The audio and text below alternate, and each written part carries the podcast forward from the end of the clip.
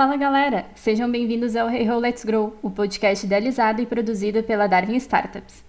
Eu sou a Rafaele, head de marketing da Darwin, e nesse episódio, ao lado dos hosts Otávio e Marcos, eu fiz um bate-papo com a Mônica Sadioro e a Bárbara Lopes. A Mônica cofundou a Maya Capital, que é um fundo de venture capital focado em startups early stage na América Latina. E a Bárbara é a atual responsável de portfólio e comunidade do fundo, nós falamos sobre a visão da Maya Capital sobre o cenário de investimentos no Brasil e a iniciativa Female Force Latam, que busca apoiar o ecossistema de empreendedorismo feminino. Espero que vocês curtam.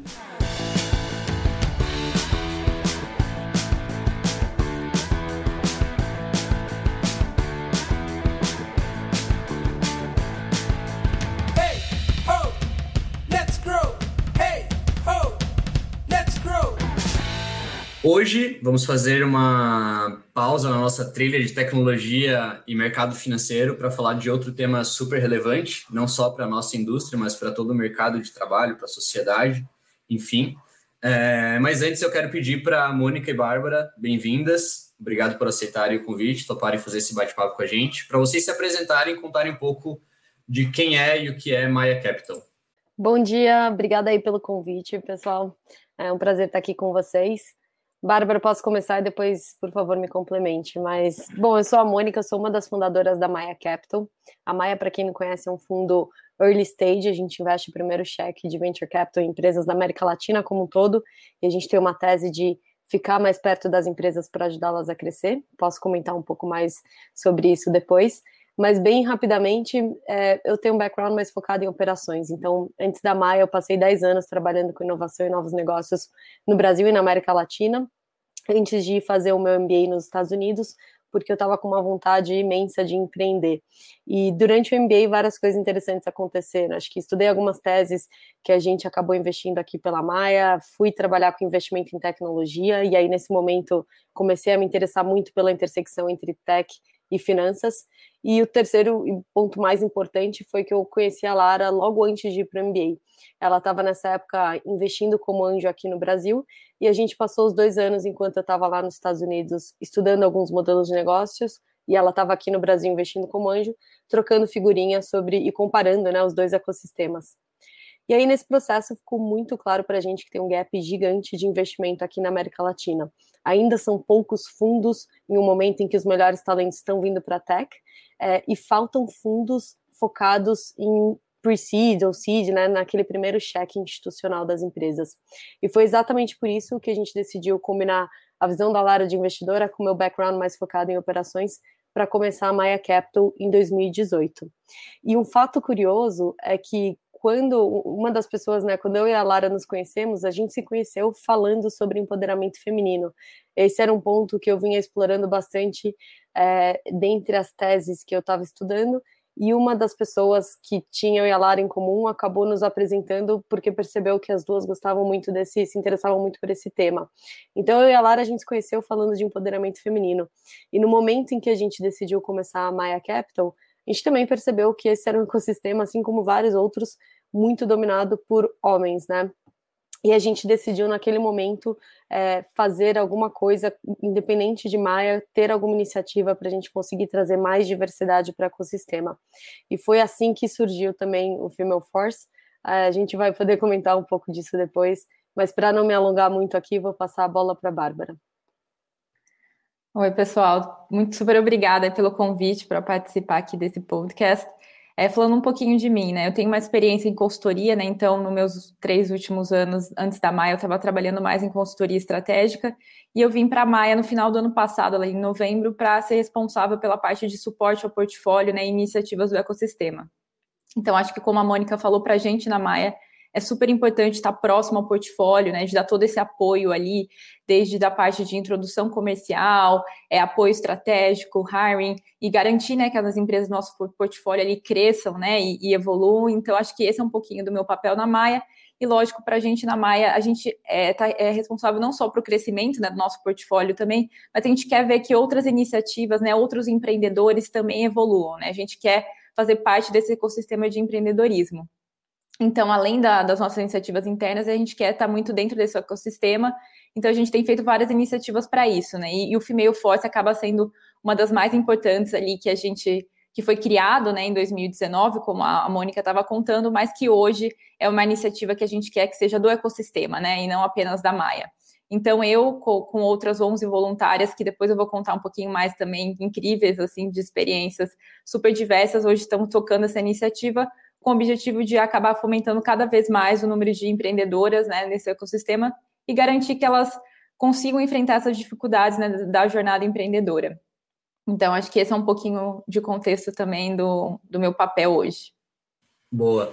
E, Mônica, eu vou pedir para você contar um pouquinho mais, explorar um pouquinho antes de a gente partir para a nossa outra pauta aí, é, da estratégia do fundo. Então, vocês já contaram um pouco, né, é, de como vocês vieram, o que, que vocês olham, mas se você pudesse ir até para os nossos empreendedores que estão escutando, conhecerem um pouco mais de vocês, então, o estágio, se tem algum tipo de restrição geográfica, então, se puder contar um pouco do que, que vocês estão olhando dentro do fundo aí, para a gente seria super legal. E para complementar, Mônica, assim, primeiro, super legal ouvir a história de vocês e o estágio que vocês querem investir, isso tem muita sinergia com o que a gente também enxerga, e eu acho que, para tentar também é, endereçar um pouco esse ponto do Otávio aí, como é que vocês tendo entrado nesse mercado em 2018, como é que vocês buscaram se diferenciar, sendo que era um mercado que estava começando a, a, a, de fato ficar mainstream no Brasil, né? Então, acho que foi um, foi um, teve um boom aí de venture capital nos últimos três anos e vocês conseguiram se posicionar, se diferenciar. Como é que foi esse processo de diferenciação da Maia nesse vai nesse oceano de, de bastante capital de fora, bastante fundo é, com fundos maiores e, e etc. Foi e tem sido muito sangue, suor e lágrima, mas brincadeiras à parte, é, a gente percebeu que os melhores talentos estavam vindo para a tecnologia, né? E ao mesmo tempo, muitos problemas ainda para serem resolvidos na América Latina. E acho que uma premissa para fundar Maia é que tanto eu quanto a Lara, a gente realmente acredita que tecnologia é o jeito mais eficiente ou é o grande catalisador né, de transformação, usando palavras bonitas aqui. A gente realmente acha que o melhor jeito de resolver esses problemas de uma forma eficiente é usando empreendedorismo e tecnologia. É, e acho que a pandemia foi um grande exemplo de como né, os negócios que usavam tecnologia conseguiram se adaptar, se adequar, reagir muito mais rápido e de uma forma é, muito mais eficiente do que os negócios tradicionais. Então, a Maia, a tese da Maia, ela é bem focada em encontrar os melhores times, os melhores talentos, pessoas fora da curva, que estejam é, comprometidos a resolverem esses problemas no longo prazo. Bem, então, de forma bem resumida, a tese da Maia é investir o primeiro cheque de venture capital em founders dispostos a, e comprometidos a resolver os grandes problemas da América Latina no longo prazo. A gente deixa metade do nosso fundo para fazer follow-on e temos uma tese de ficar muito mais próximo dos negócios para conseguir ajudá-los a crescer e ganhar atração mais rápido.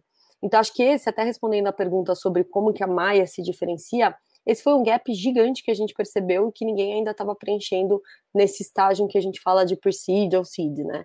É, a gente vê poucos fundos e fundos geralmente mais hands-off.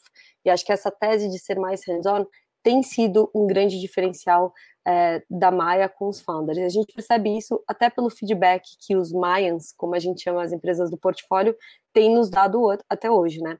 Então, para dar alguns exemplos do que seria essa tese um pouco mais hands-on, Hoje a gente foca em três pontos principais que a gente percebeu que são pontos comuns é, de necessidade desses founders early stage. Primeiro, a gente ajuda muito com intros comerciais, ou que a gente chama de billion dollar intro. É, um exemplo aqui que a gente gosta bastante foi a apresentação que a gente fez do time da Nautical, a empresa chilena que recria produtos, usando, é, produtos de origem animal, mas usando somente plantas. A gente apresentou eles para o time do Burger King e hoje eles vendem o que eles chamam de Rebel Whopper no Chile, no Peru, na Argentina, estão expandindo também para outros países da América Latina. Então, contratos que contratos ou parcerias, né, que ajudem a acelerar a atração das empresas é algo que a gente foca muito. Segundo ponto de, de da estratégia hands-on é a parte de fundraising. Então, esse é um processo que parece simples, mas founders ainda têm muitas dúvidas e a gente acaba ficando muito próximo deles para ajudar tanto no planejamento, ajudar a entender quando, quanto captar, quanto também para trazer investidores que sejam estratégicos para cada uma das empresas. E aí, um terceiro ponto dessa estratégia mais hands-on é todo o suporte de, e discussão mais estratégica e tática do dia a dia do negócio. a gente discute desde go-to-market, a visão da empresa, que caminho seguir, até ajudar praticamente na contratação dos melhores talentos. Então, a Merama, que é um investimento recente que saiu na mídia, a gente investiu no seed deles. É, era um time que inicialmente começou no México e a gente ajudou a contratar 100%, pelo menos até hoje, do time do Brasil deles. Então, acho que esses três pontos, né, a parte comercial, fundraising e as discussões mais estratégicas e táticas do negócio, compõem a nossa estratégia que a gente chama de, de on-demand hands-on. E acho que isso tem sido um grande diferencial da Maia, até porque a gente vê os Maias cada vez mais recomendando a Maia para outros founders, né? É, deixa eu só, a gente já vai entrar no papo do Female Force, mas eu fiquei super curioso e, de fato, quando a gente fala em investimento pre-seed, no primeiro cheque institucional, dá muito trabalho, especialmente quando a gente vai para esse, esse, esse, esse cheque com essa tese de, de hands-on. E aí, é, é, a gente tem vivido isso muito forte aqui também e, putz, acho muito legal esse posicionamento de vocês e acho que dá um é, faz muito bem para o ecossistema. A pergunta aqui, agora fazendo o billion dollar question para ti, é, Mônica, é, onde é que vocês encontram esses empreendedores? É, acho que essa é, é, é, hoje o nosso grande desafio, é como é que a gente continua encontrando esses caras lá atrás, né, no início da jornada, enquanto eles ainda não são óbvios, né? Nossa, excelente pergunta, billion dollar question mesmo, porque no final das contas, no estágio em que a gente investe, é, a parte de time acaba sendo a variável mais importante para a gente, né? A gente tem que apostar no, em times que realmente sejam fora da curva em mercados grandes o suficientes para fazer. A, a é, gente brinca, a, a gente brinca aqui que é, é não tem data para ser data driven, né? É completamente human driven a decisão. É, tem muito fundo que está tentando tornar isso mais tangível, mais, né? E, e, acho que como venture capital no geral é um, um, um, modelo de negócio que tem um feedback loop muito longo, talvez demore um tempo para a gente entender se realmente aquelas variáveis tinham, variáveis tinham, tinham alguma correlação com a performance dos negócios. Mas e vai ser curioso, a gente aqui na Maia também está mapeando algumas coisas para ir aprendendo com o processo.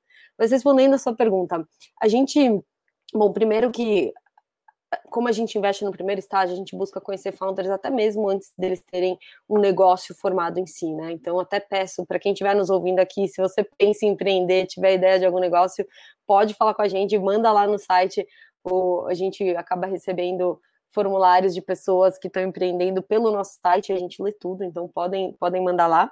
Mas a gente tem diversas iniciativas para ficar perto desses melhores talentos, né? Acho que o nosso portfólio acaba recomendando muito a Maia, e essa é uma grande fonte de, é, de deal flow hoje aqui para a Maia, e até acaba sendo um deal flow muito qualificado. Hoje, as indicações dentro, né, que vieram de founders do nosso portfólio acabam convertendo muito mais do que, do que outras indicações.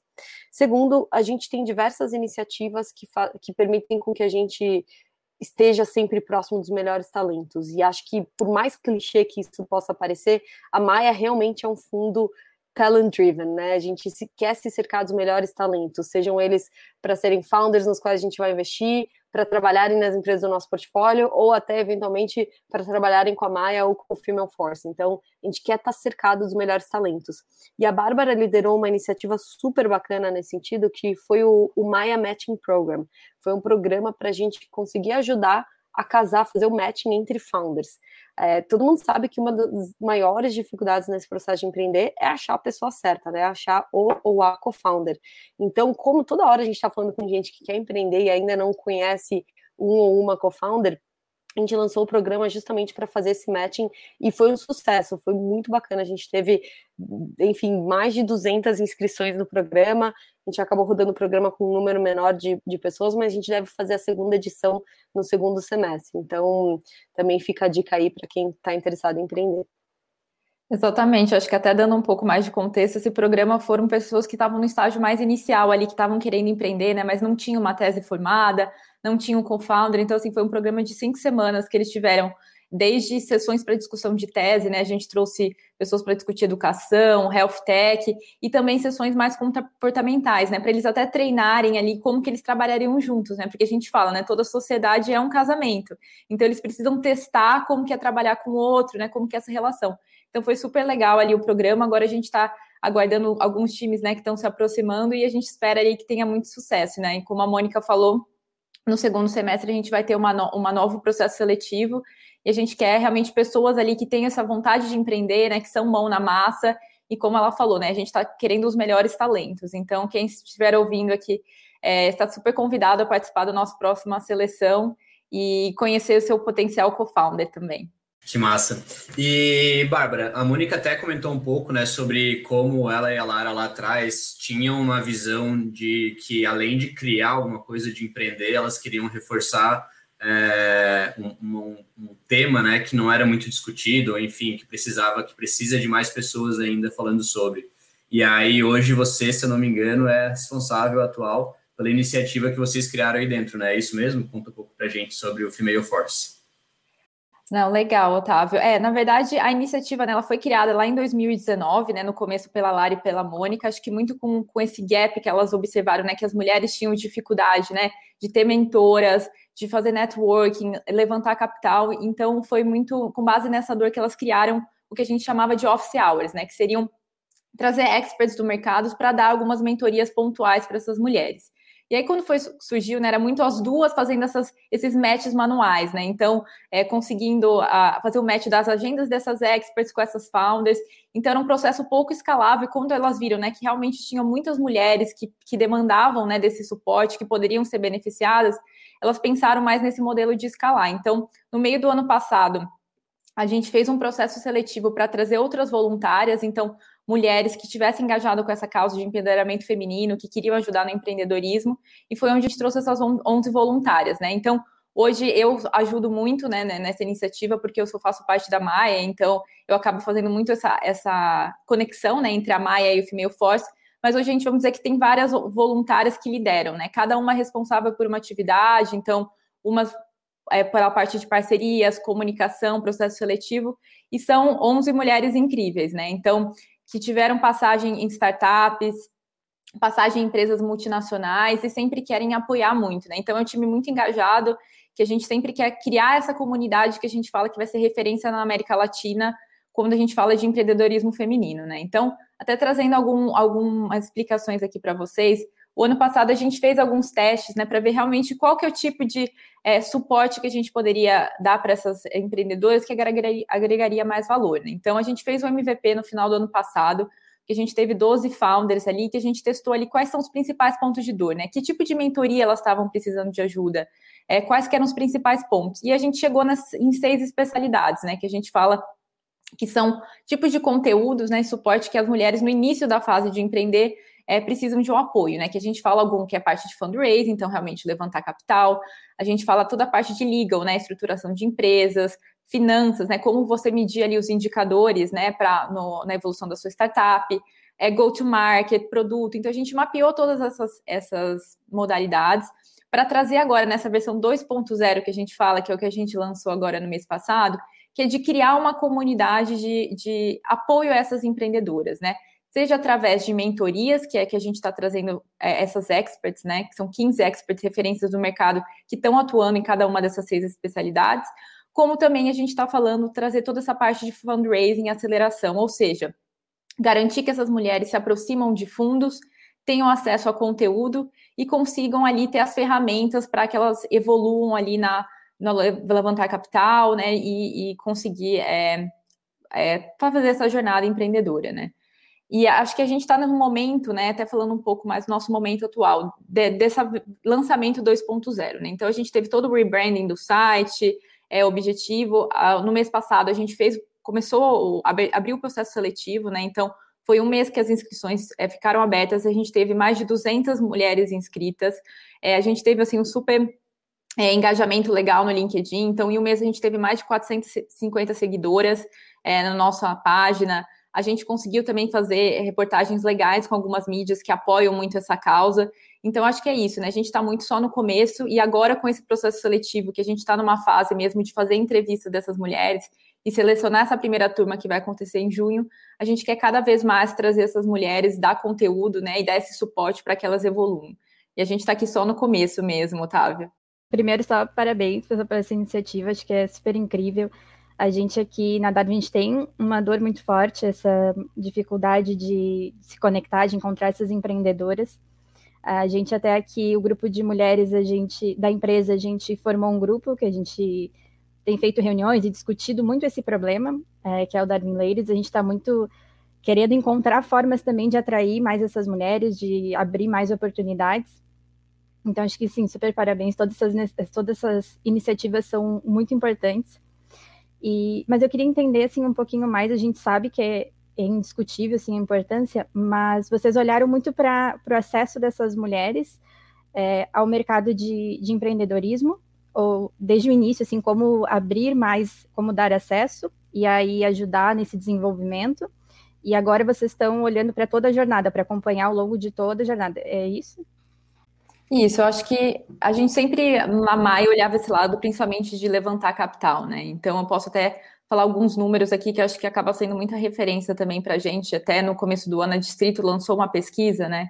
Que falava um pouco, né? Que 4,7 das startups hoje, né, do Brasil, são fundadas exclusivamente por mulheres, né? Então, é um número muito pequeno e só de, e desse número que ainda é pequeno, apenas menos de 1%, né? 0,04 conseguem levantar capital, né? De fato 0,04 desse capital é destinado para empresas só fundadas para mulheres. Então a gente vê essa dificuldade delas levantarem capital, mas a gente acha que não começa aí, né? Essa dificuldade vem muito mais do passado, desde que o momento que elas estão estruturando a startup, então ter apoio, realmente pessoas para discutir o negócio em si, né? Então foi aquilo que eu falei, discutir a estratégia de go-to-market, pensar no produto, então ter uma série de mentorias que hoje acaba sendo muito mais fácil para os homens, né? Então, eu acho que até uma coisa legal que a Mônica mencionou anteriormente é que a gente até fala assim nessa rede de founders, né? A gente tem uma rede muito forte entre founders homens, né? A gente acaba vendo isso, eles se recomendam, eles dão apoio, trocam dicas ali do que, que funciona no dia a dia, e a gente ainda não vê isso tão forte quando a gente fala de rede de founders mulheres, né? Então, a gente acha que é, é acho que tem toda uma jornada aí que tem que ser trabalhada, então, desde o momento que elas estão estruturando o negócio, então garantir que elas tenham essas mentoras, né, que possam discutir problemas do dia a dia, mas que também elas consigam ali levantar capital e por fim, lógico, né, ter uma jornada de sucesso é, com VCs e criar times também escaláveis.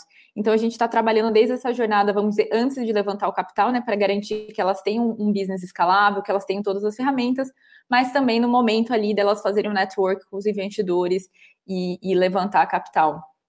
Eu acho é, que até. Prática... Terminei, Bárbara, desculpa. Pode falar, Mônica.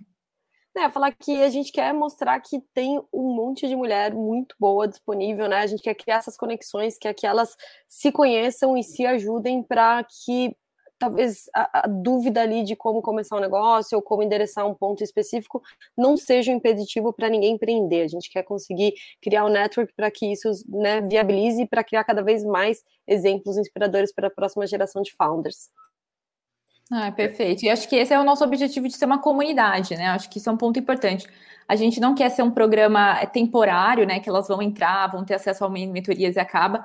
A gente quer criar uma comunidade, que elas se auto-ajudem, né? Então, uma vez que elas entram para essa comunidade, elas também têm um give back, né? Elas precisam dar uma hora também para mentorias de outras founders mais novas que vão entrando depois delas. Então, a gente quer criar esse círculo virtuoso mesmo dessas mulheres se ajudando, né? Então, acho que, que muitas vezes a gente vê que algum que founders, né, homens também têm essa rede. Boa, eu tinha é, curioso vocês falarem isso, que já existe assim essa estatística toda que vocês apresentaram de quantidade, de área, de até maturidade, de estágio. Eu tinha, assim, por, por, por não conhecer a fundo é, a problemática, eu tinha a, a visão de que existiam poucas mulheres de fato já começando o seu projeto e que a gente precisaria pensar em fazer algum tipo de, de, de fomento, de inception lá pô, na universidade, lá no início da jornada, para a gente ter mais mulheres empreendedoras pensando é, em entrar nesse mundo. Mas fico feliz de vocês falarem que já tem muita gente, é, que elas só não estão organizadas, elas só não estão hoje tendo é, acesso, né? Isso, pô, para mim é, é, é, Fico até é, feliz de que a gente já conseguiu avançar nisso aí, porque para mim o problema ainda era mais embaixo, né? A gente está falando de grande parte dos, é, dos, do, das startups são programadores, e quando a gente fala de universidade, programador, muito programador homem, engenharia, ciência da computação, são faculdades historicamente de, de formação de homens, né? Então, eu, quando eu pensava em como é que a gente pode, de fato, pensar em alguma coisa que vai, talvez no médio prazo, gerar um impacto maior, putz, é lá atrás, é, na, é quando essas, essas, meninas estão entrando na universidade, e que elas podem começar a pensar, putz, por que, que eu não me não busco a universidade como sendo o alicerce para o meu empreendimento, né? Mas, pô, fico feliz que o negócio já está mais avançado. É muito legal. É, sim, acho que tem muita oportunidade, né, Marcos? Eu acho que, assim, já tem bastante mulheres empreendendo, mas eu acho que se você for comparar realmente com outras empresas, acho que sempre tem oportunidade de crescer, né? E lógico que a atuação ali desde o início, né, nas faculdades, de garantindo, né? A gente fala muito isso na, na de vislumbrar líderes, né? Então, se desde a faculdade elas também verem referências de outras founders que tiveram sucesso na carreira, isso acaba sendo realmente inspirações que vão guiá-las para esse caminho, né? Então, acho que no final do dia, acho que todas essas nossas iniciativas acabam ajudando também, né, na ponta ali, né, de quando elas estão entrando para o mercado para pensar em carreira. Mas hoje a gente está mais focado nessas iniciativas que, que eu comentei anteriormente também.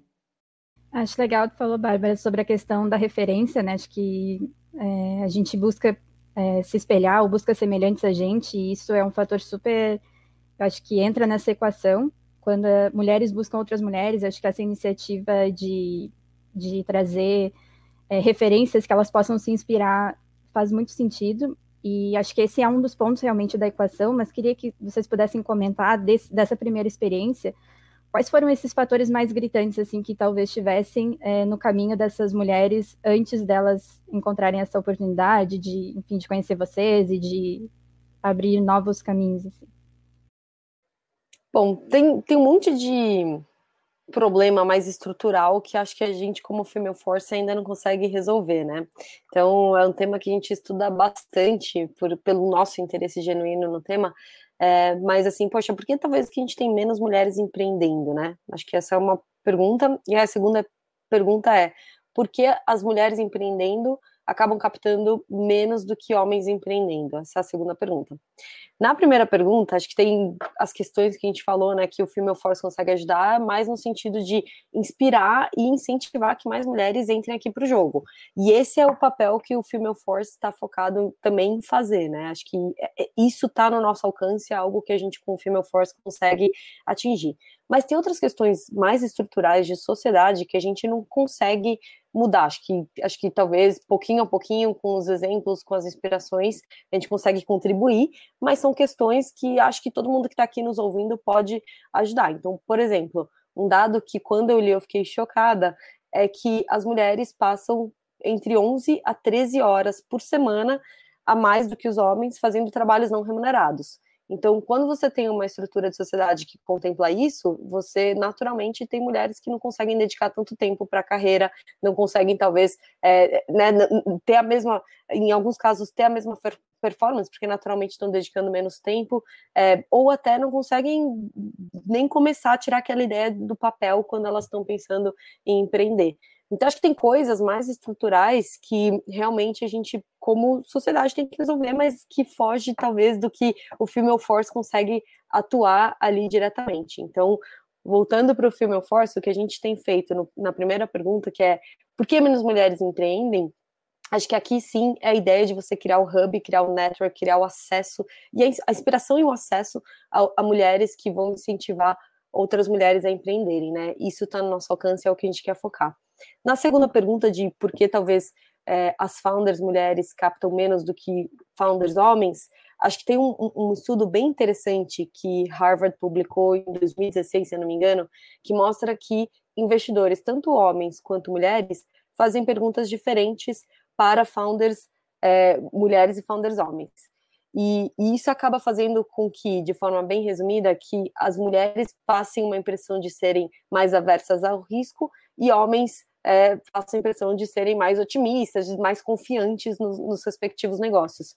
E as perguntas, mostra lá o estudo que, é, que a gente tende a fazer perguntas que são mais detratoras, como eles chamam, para mulheres e mais promotoras para homens. Então, mais detratoras no sentido, poxa, como você vai se proteger da concorrência, como você vai se proteger desse risco, aumentar a margem de produto, rentabilidade, esse tipo de coisa. E para homens, qual a visão do negócio? Como você vai ganhar mais market share, como você vai dominar o mercado. Então, coisas que naturalmente induzem a respostas, de um lado, né, mais conservadoras e do outro lado, mais ousadas, mais otimistas. É, então, quando a gente percebeu isso também, a, a gente até implementou aqui na Maia um processo bem neutro de avaliação de founders. Então a gente busca fazer exatamente as mesmas perguntas para todo mundo. A gente inclusive usa alguns formulários para conseguir captar essas perguntas e não ter nenhuma diferença né, no que a gente pode ou não pode perguntar para founders, é, de uma forma que pelo menos a primeira avaliação acaba sendo bem neutra para todos os negócios. E acho que esse é um ponto que é, a Maia e todos os outros investidores podem contribuir para ajudar a responder a, segunda pergunta de como que a gente faz para evitar alguns vieses no momento de captação dos negócios. E até acho legal é, também esse ponto, porque enfim, como comentou, as mulheres estão ali, enfim, tem essas barreiras que talvez já tenham tido alguma experiência negativa que vá é, bloquear ou impedir que ela busque novamente algum fundo ou alguma ajuda nesse sentido. É, como eu comentei, a gente sente uma dificuldade de atrair essas mulheres e até uma questão de perfil, uma questão de cultura, talvez, de que é, a gente fala com relação à contratação, especificamente, que mulheres só vão aplicar quando elas preenchem todos os requisitos e homens tendem a ser um pouquinho mais ousados. É, essa parte de acesso, eu acho que o programa ele, ele ajuda né, a atrair, a deixar talvez a mulher um pouco mais preparada ou mais confortável em, em, correr esses riscos. Mas anteriormente a eles, vocês também se identificaram com essa dificuldade dessa atração nesse primeiro momento? Você diz trazer mulheres ali para participar do Female Force? Isso, para o Female Force, para a própria Maia, se tinha um pouco dessa, como eu disse, assim, a gente tem um pouco dessa dificuldade de atração, e acho uhum. que tem essa questão, né, do perfil da pessoa, é, talvez achar que ela não preenche, ou que ela não se adapta, quando ela não corresponde a 100% do que está sendo procurado, né? Sim. E vocês chegaram a sentir um pouco disso também? É, eu acho que assim, até um ponto super que a gente ficou muito feliz, assim, até a Mônica estava comentando no, no, no Maya Matching Program, a gente teve 270 inscrições. E a maioria foi de homens, né? A gente não teve tantas inscrições de mulheres. Se eu não me engano, acho que foi menos de 30% foram inscrições de mulheres. Porque às vezes realmente tem algum receio, né? Não estou pronta, eu não estou no momento de empreender. É, será que esse programa eu, né, estou preparada para isso. E agora, quando a gente pensa num programa exclusivo para as mulheres, né? Se você for pensar, vou pensar só 30% de 270, né? Que a gente teria de inscrições, não foi o contrário. A gente teve 200 inscrições de mulheres. Então, acho que quando elas pensam, né, que é um, um ambiente, vamos dizer assim, né, mais reduzido, que tem outras mulheres que talvez entendem até as vulnerabilidades, acaba sendo muito mais assim aberto ali para elas se inscreverem. Então assim, foram essas 200 mulheres de perfis diversos assim. Então, mulheres que já estão super avançadas em carreira e até às vezes já têm algum tipo de funding, mulheres que estão pensando em empreender, mas ainda não têm uma ideia estruturada, ou alguma MEI que está querendo fazer alguma coisa que nem às vezes nem é tão relacionada à tecnologia, né, mas que é super estar na rede, também aproveitar. Então, acho que foi assim, foi super legal a gente ver, né, que quando tem programas dedicados para elas, específicos, né, a gente consegue também garantir um maior suporte ali e garantir que elas evoluam na jornada. Mas eu acho que isso tem que se expandir, né? A gente não pode pensar que elas precisam ter acesso a todos os tipos de programas, né? Não que é só exclusivos para mulheres. Então, acho que isso acaba sendo um dos nossos objetivos aqui também. Acabar fazendo com que essas mulheres ampliem a rede de contatos, né? Que elas consigam estar em contato com outros players do ecossistema de empreendedorismo, de fundos de investimento. Então, acho que até um dos objetivos do Female Force, de uma fase que a gente está hoje, aqui é atrair outros parceiros. A gente quer que o, o, o Female Force não seja específico da Maia, né? Ele nasceu é, na, na Maia, mas é uma iniciativa para o ecossistema. Então, a gente está no momento de trazer parcerias né, com empresas que, que estejam é, relacionadas à causa, né, que querem realmente contribuir, é, fundos de investimento que querem se fundos e aceleradoras, né, que querem se aproximar de, de empreendedoras. E acho que a gente tem muito nesse papel, né, de estar tá primeiro fazendo um screening ali das, das founders que a gente acredita que poderiam né, se é, beneficiar mais do nosso apoio gar e garantir esse apoio ali para elas durante a jornada. Né? Então, seriam founders até que estariam mais prontas ali para algum tipo de investimento né, e aceleração. Então, por isso que a gente quer estar tá próximo dos melhores parceiros também. E aí, só complementando, acho que o, talvez, né, é, é, bom a gente estar tá falando aqui sobre esse tema tão importante para realmente convidar mais mulheres a virem para o ecossistema. Acho que quando a gente consegue atingi-las, consegue mostrar que pode ter uma rede muito legal para se conectar, elas vêm.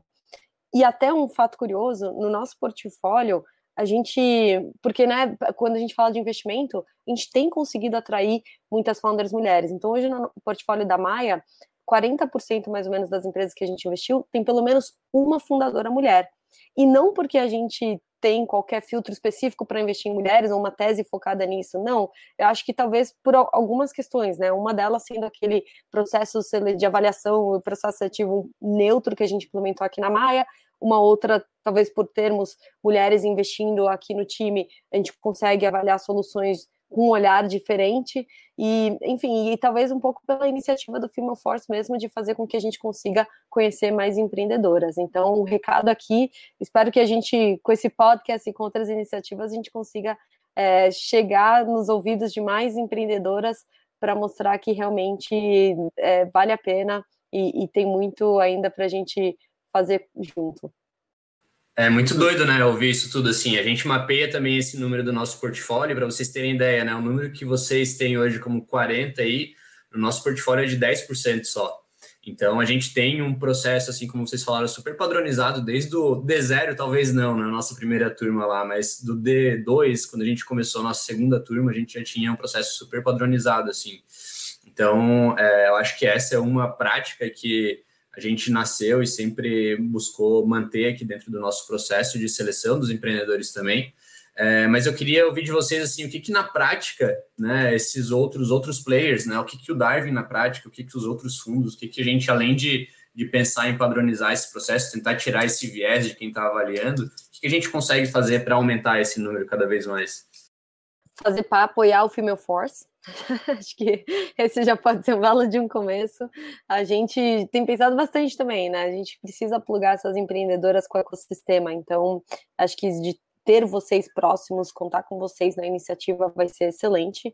É, eu acho que também um, um, segundo ponto, eu não sei como está a estrutura de vocês, e depois a gente até pode falar mais sobre isso offline se vocês quiserem, mas realmente tem, tem alguns modelos de negócio que são mais fáceis de entender quando, quando você tem o, o público ali é, como investidor, o público cliente como o, o, investidor principal. Então, acho que um exemplo aqui, a Safe Space, que é elas têm uma solução, são founders, três founders mulheres, elas têm uma solução é, digital de, de canal de denúncia para empresas, né? Então, acho que esse é um ponto super delicado. As empresas ou têm soluções internas, ou têm soluções que são muito antigas e, e, que não geram nenhuma inteligência para as empresas. E a SafeSpace conseguiu fazer uma solução muito melhorada, digital, anônima é, e imparcial também, né? Não, não depende da empresa em si. Então, poxa, acho que esse é um tema mais delicado e que talvez atinja mais mulheres, e, e acho que para a gente era muito óbvia a necessidade é, e o potencial de expansão também para outros serviços nesse, nesse sentido. Acho que esse é um exemplo. A TEA também do nosso portfólio, que tem um canal, tem toda uma estrutura de saúde oferecida para mulheres que querem engravidar, que já engravidaram, e todo o suporte no período pré, durante e pós-gestacional. Acho que também é uma outra dor que é mais fácil da gente identificar. É, e assim por diante, acho que tem, às vezes, você conseguir trazer esse olhar, e, e, e assim, um grande uma grande observação aqui é que a gente tem falado muito de diversidade de gênero, né? Mas a gente se cutuca muito também aqui na Maia para falar de diversidade de outros aspectos. É, então, acho que ter olhares diferentes é uma coisa que a gente tem cada vez mais buscado também na Maia, né? De, poxa, trazer diversidade de geografia, diversidade é, racial, diversidade socioeconômica. Então, assim, conseguir ter esses outros tipos de diversidade no, no olhar do investimento é muito importante para você conseguir entender de fato o, o contexto e o tamanho do problema e da oportunidade que aquele negócio pode representar. É, a gente hoje faz isso, a gente tem uma rede de advisors, uma mais formal e uma mais informal, a gente acaba sendo bem cara de pau e pede ajuda para todo mundo que a gente conhece que sabe que tem uma expertise em alguma área. Então a gente aciona muito essa nossa rede de contatos para quando a gente entende que talvez nós não sejamos os maiores experts naquele tema específico, para conseguir ter esse olhar por uma outra pessoa. Então, acho que isso vale muito a pena, porque é muito fácil a gente subestimar um problema se a gente não vive aquele problema. Mas quando você consegue ter pessoas que de fato entendem aquilo, vivem aquilo, respiram aquilo, acho que isso traz um outro olhar para o potencial de investimento. Então, acho que ter, ter isso é uma solução e, e sem dúvida, é, poxa, conta com a gente também, tanto com a Maia quanto com o Female Force, para a gente recomendar founders, para a gente conseguir atrair perfis mais diversos e, e conectar com vocês também. Boa. É, assim, eu tive a oportunidade de, de, de, vivenciar dois, três anos aí de, de dentro da Endeavor, e lá na Endeavor a gente sempre falava dessa história de quão importante era o exemplo, né? O exemplo que inspirar. A, a, a, gente falava lá atrás que a gente queria ter, a Endeavor queria ter um exemplo para inspirar cada brasileiro a empreender. Eu acho que quando a gente fala de, de diversidade, isso fica mais importante ainda, né? Mostrar que a gente tem, mostrar que dá para fazer, mostrar que dá para ter sucesso, dá para deixar um legado, dá para transformar uma indústria sendo negro, sendo é, é, LGBT, sendo mulher, sendo homem, branco, enfim, acho que não depende, e só, acho que é super legal, então acho que é muito importante essa lógica do, do dos exemplos. É, uma coisa que, assim, eu acho que a gente, e aí fica aqui como próximos passos, o Darwin ser parceiro do Firmale Force, Rafa, vamos fazer tudo que for preciso para engajar no movimento e empoderar o movimento, e eu acho que uma das coisas que fica aqui como provocação do, do, do nosso lado e que sirva para todo mundo que está ouvindo também, todo esse movimento que a gente hoje está vendo de, de empoderamento, dessas discussões mais abertas, de inclusão, de diversidade, a gente tem que cuidar muito para que isso não seja palavras ao vento e que isso tenha uma consistência, né?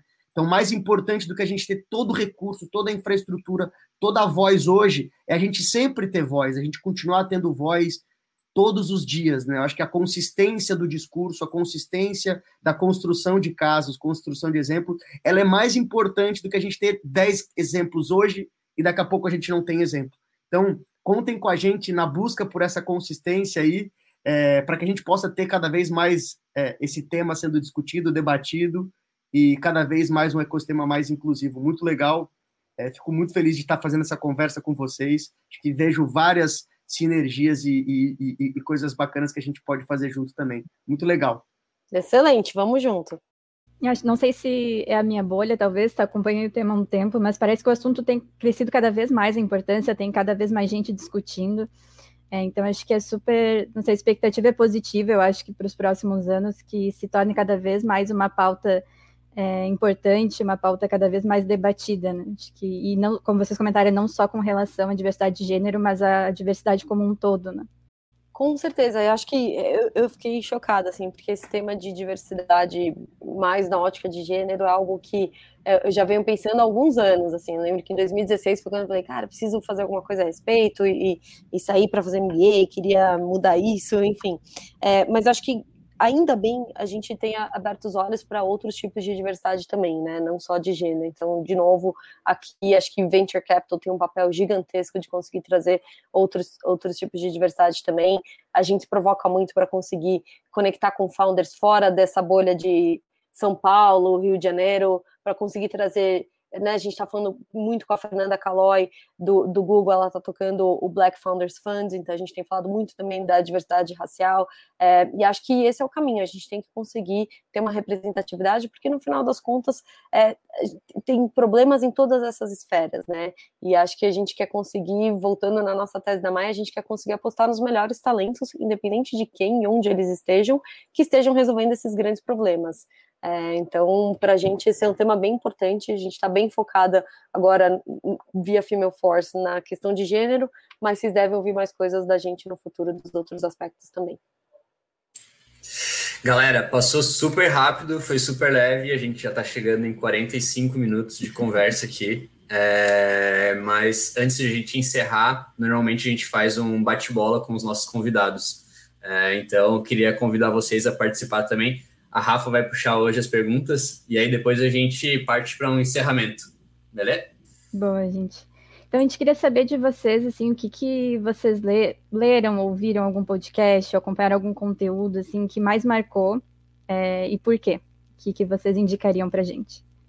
Acho que uma coisa que eu falaria, né, até um pouco ligado ao que a gente está falando, né, das mulheres evoluírem, terem um, né, uma carreira de sucesso, né, e, e também conciliar as suas vidas duplas, né, que até que a Mônica trouxe, eu acho que até aquela imagem né, da, da Whitney Wolf ali, que foi a, a, fundadora do Bumble, né? Dela fazendo o IPO, sendo a, a, mulher mais jovem, né? De 31 anos e ainda com filho, eu acho que isso acaba sendo muito inspirador, né? Para nós mulheres, né? Então, acho que com o Female Force a gente quer outros exemplos ali como ela, que mulheres que consigam conciliar suas vidas duplas, triplas e ainda tenham muito sucesso como empreendedora em tecnologia, né?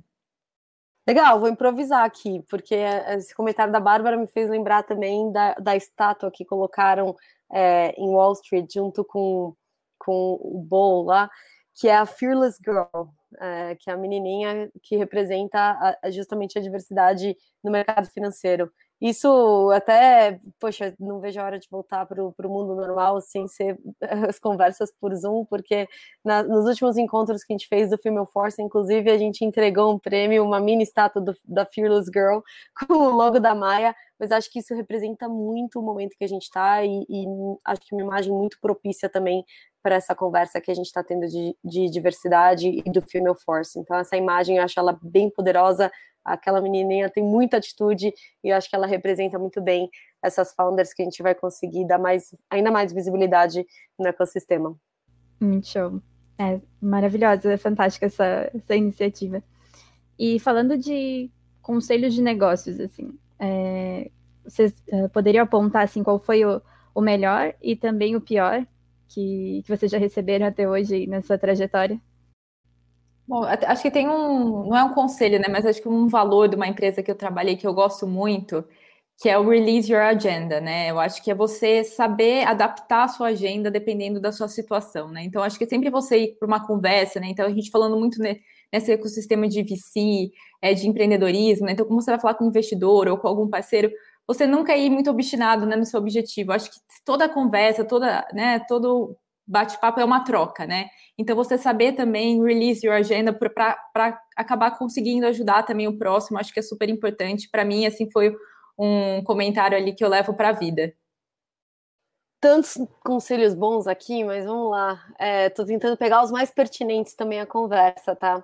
Acho que na minha formatura do MBA, eu tinha uma professora é, super empoderada, a única mulher a fazer trocentas mil coisas e tal. E, e, eu lembro que no último dia de aula, ela falou assim: chequem. A gente tinha um, mailbox ali para pegar as nossas cartinhas, chequem o mailbox de vocês. E ela deixou um, uma cartinha de obrigado para todos os alunos da sala, mas para as meninas, ela deixou uma impresso um estudo que mostrava que mães com filhos conseguiam, eh, desculpa, filhos de mães que trabalhavam é, acabavam sendo mais bem-sucedidos na carreira. Seja porque tinha um exemplo batalhador em casa, seja porque aprendiam a ser mais independentes, enfim, o estudo mostrava vários, várias razões. E ela deixou esse recado muito forte para as mulheres do MBA, falando assim: poxa, não desistam dos sonhos de vocês, sabe? Você consegue conciliar as coisas. A gente ainda tem muitos estigmas de que isso não é possível, mas estou eu aqui, ela mesma, mãe de três filhos, um exemplo de que isso é possível. E está aqui também o um estudo científico que mostra isso. Eu achei, enfim, um conselho muito bacana e também bem propício para esse podcast. E acho que o pior conselho de negócio. Uh, Bom, no começo da Maia a gente ouvia de muita gente, cara, não, essa história de ser hands-on, vocês não vão ter tempo, e não sei o quê, não dá certo, vocês não podem atrapalhar é, a visão dos a execução dos founders. E, poxa, a gente acreditou ali no que a gente achava que fazia sentido, e isso tem sido, eu já sei antes, mas acho que isso tem sido é, um ponto-chave aqui da Maia. A gente tem conseguido ajudar vários negócios a avançarem, tem conseguido também criar um, um, um, bom relacionamento com os founders de longo prazo e acho que tem feito toda a diferença no, na trajetória da Maia. Muito show. E para fechar, queria que vocês indicassem para a gente algum profissional é, que a gente deveria seguir, que a gente deveria conhecer, alguém que é uma referência aí para vocês. Bom, acho que aproveitando também, fazendo um jabá né, das empresas do nosso portfólio, né, Mônica? Acho que a Mônica já comentou também um pouco da Safe Space, da TEA.